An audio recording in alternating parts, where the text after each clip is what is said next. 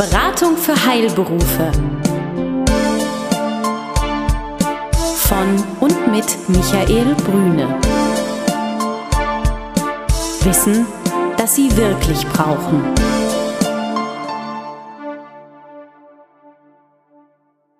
Sie sind Arzt, Zahnarzt oder Apotheker?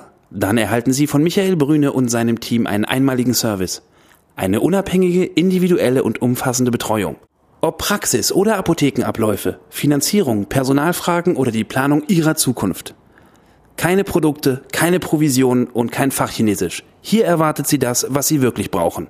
Klarheit, Transparenz und guter Rat, der Ihnen hilft. Guten Tag, meine Damen und Herren. Ich begrüße Sie erneut zu einem Teil des Newsletters zum Podcast der Beratung für Heilberufe. Heute sind wir wieder zusammen mit Herrn Dr. Uwe Schlegel, Geschäftsführer der Eisenbeiß Rechtsanwaltsgesellschaft aus Köln. Genauer gesagt haben Sie gesagt aus Deutschland, weil das ist Ihr Arbeitsgebiet. Herr Dr. Schlegel, seien Sie ganz herzlich willkommen.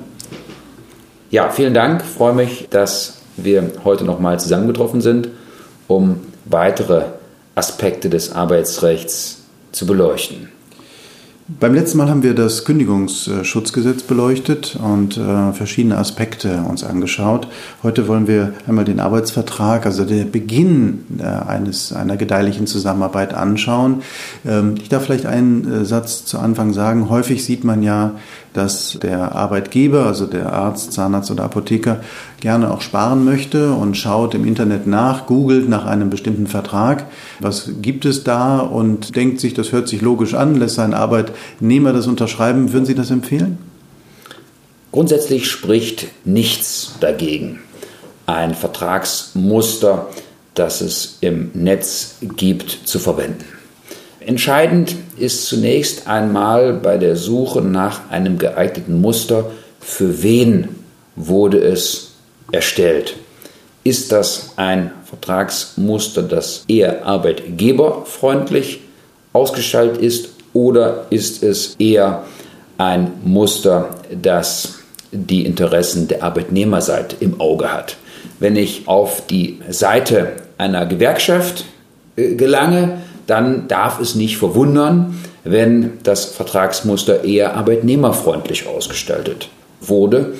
Ich rate also dazu, zu schauen, auf welche Seite man geht. Und da gibt es im Internet zahlreiche gute Adressen, auf denen man ähm, ein Vertragsmuster findet, das man dann auch bedenkenlos verwenden kann bevor man den Arbeitsvertrag unterschreibt. Da passiert ja das eine oder andere auch in Gesprächen. Das heißt also, ein guter Auswahlprozess ist ja ganz entscheidend für ein gutes Arbeitsverhältnis, in dem im Vorfeld geklärt wird, welche Erwartungshaltung haben wir aneinander. Und das sollte sich weitgehend ja auch im Arbeitsvertrag hinterher wiederfinden.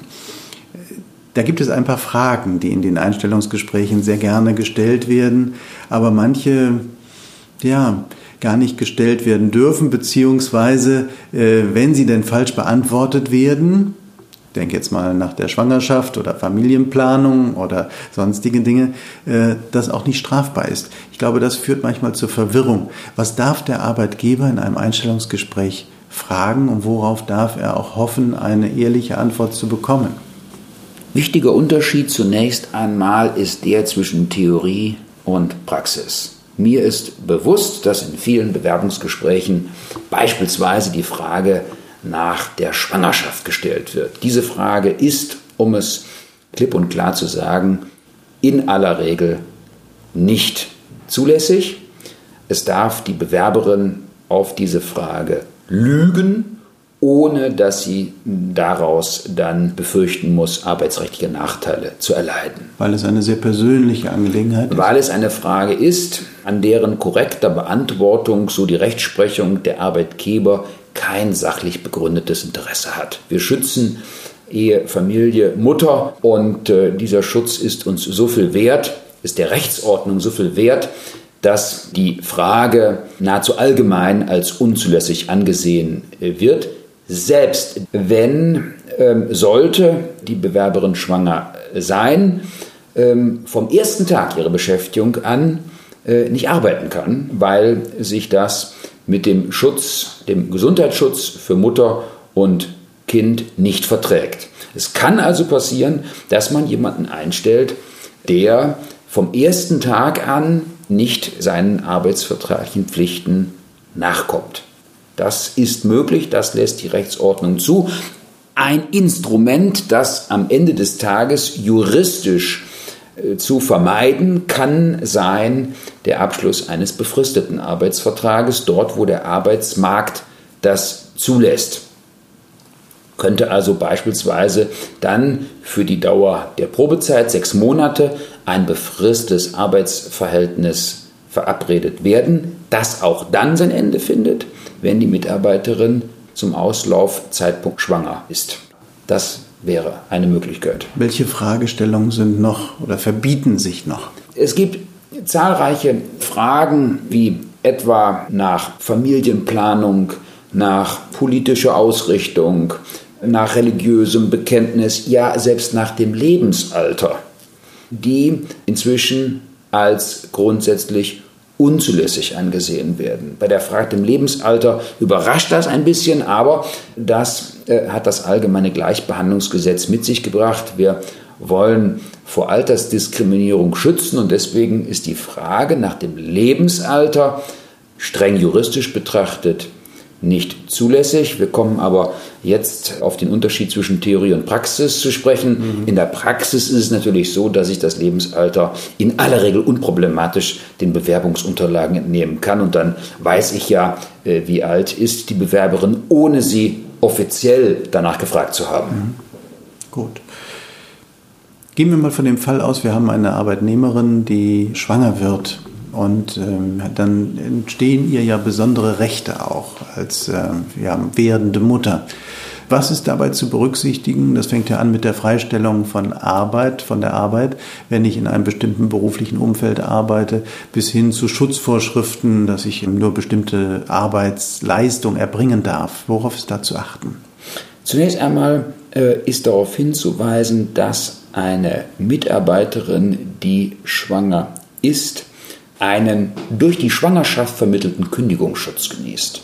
Das heißt, ich darf auch außerhalb des Anwendungsbereichs des Kündigungsschutzgesetzes der schwangeren Mitarbeiterin grundsätzlich nicht kündigen. Weder ordentlich fristgemäß noch außerordentlich fristlos aus wichtigem Grund. Beides geht grundsätzlich nicht.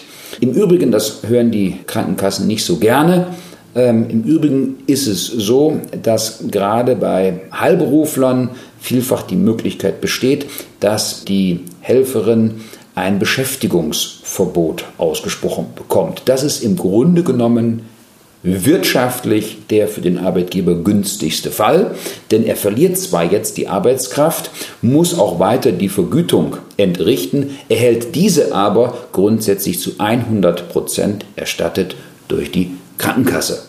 Er hat also bedingt durch die Schwangerschaft letztlich einen sehr überschaubaren wirtschaftlichen Schaden, sodass es also auch tatsächlich in vielen Fällen eine Überlegung wert sein kann, hier die Möglichkeit des Beschäftigungsverbots zu suchen, natürlich in Abstimmung mit der Arbeitnehmerin, weil das ähm, ja für den Arbeitgeber dann vom Grundsatz her ähm, ein, ein durchlaufender Posten wird, soweit es die Vergütung betrifft. Gibt es bestimmte Rahmenbedingungen für das Beschäftigungsverbot?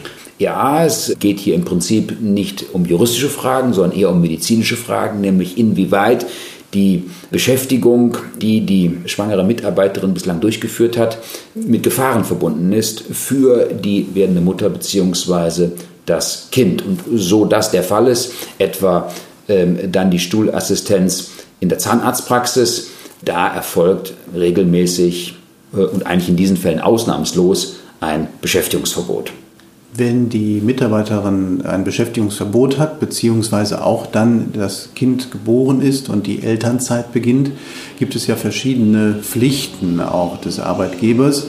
Ähm, zum Beispiel, ich denke jetzt mal daran, oder eine Frage, die sich immer wieder stellt, was ist eigentlich mit äh, vermögenswirksamen Leistungen, die gezahlt werden? Muss der Arbeitgeber die weiterzahlen? Altersvorsorge? Fällt das alles komplett aus, wie auch das Gehalt? Das ist also ein sehr weites Feld, insofern als hier auch immer zu berücksichtigen ist, was die Parteien im Vorfeld im Arbeitsvertrag vereinbart haben, beziehungsweise wie die einzelnen Leistungen, die der Arbeitgeber gewährt, dann ausgestaltet sind. Vom Grundsatz her ist während der Elternzeit die Vergütung nicht fortzuentrichten. Das heißt, die Elternzeit stellt sich für den Arbeitgeber wirtschaftlich als ein neutraler Zeitraum dar. Das kann beispielsweise schon dann anders sein, wenn der Arbeitgeber der Mitarbeiterin im Hinblick auf ein anderes, ein weiteres Kind der Helferin einen Kindergartenzuschuss zugesagt hat. Dieser Zuschuss würde, wenn hier nichts anderes vereinbart ist, grundsätzlich nicht dadurch wegfallen, beziehungsweise die Pflicht zur Fortgewähr würde nicht alleine dadurch entfallen, dass die Arbeitnehmerin nun wegen des weiteren Kindes eine Elternzeit angetreten hat. Es zeigt sich an dieser Stelle, dass wir jeden Einzelfall betrachten müssen und dass gerade solche Fälle auch ein Beleg dafür sind, dass die Vorsorge besser ist als die Nachsorge. Also man immer schauen sollte, welche Risiken äh, bringt die Zukunft möglicherweise mit sich und wie beuge ich diesen Risiken geschickt vor. Und der Arbeitsplatz muss sichergestellt werden und vorgehalten werden, bis die Mitarbeiterin sich erklärt, dass sie wiederkommen möchte oder vielleicht sogar das nächste Kind kommt und sich dann quasi diese ähm, Vorhalten des Arbeitsplatzes noch verlängert. Ja, das, das kann sein. Wenn wir mal den, den schlimmsten Fall aus Sicht des Arbeitgebers unterstellen und unser Zahnarzt oder Arzt stellt Ursula von der Leyen ein, dann kommen wir schnell auf 21 Jahre Elternzeit und das wäre sicherlich nichts Erbauliches für den Arbeitgeber. Gleichwohl, auch hier ist immer ein großer Unterschied zu machen zwischen Theorie und Praxis. Ich glaube, dass viele Dinge viel zu hoch gekocht werden und es wird dann nicht so heiß gegessen wie gekocht. Lösungen finden sich immer, wenn man im Kontakt ist mit seinem Arbeitnehmer. So ist das. Herr Dr. Schlegel, ganz herzlichen Dank für diesen kurzen Ausflug in den Einstieg des Arbeitsverhältnisses und einmal den Blick auf ähm, auch eine Schwangerschaft im Arbeitsverhältnis. Ich wünsche Ihnen alles Gute, auf bald, bleiben Sie gesund. Vielen Dank. Besuchen Sie uns im Web. Mehr Informationen finden Sie unter www.beratung-heilberufe.de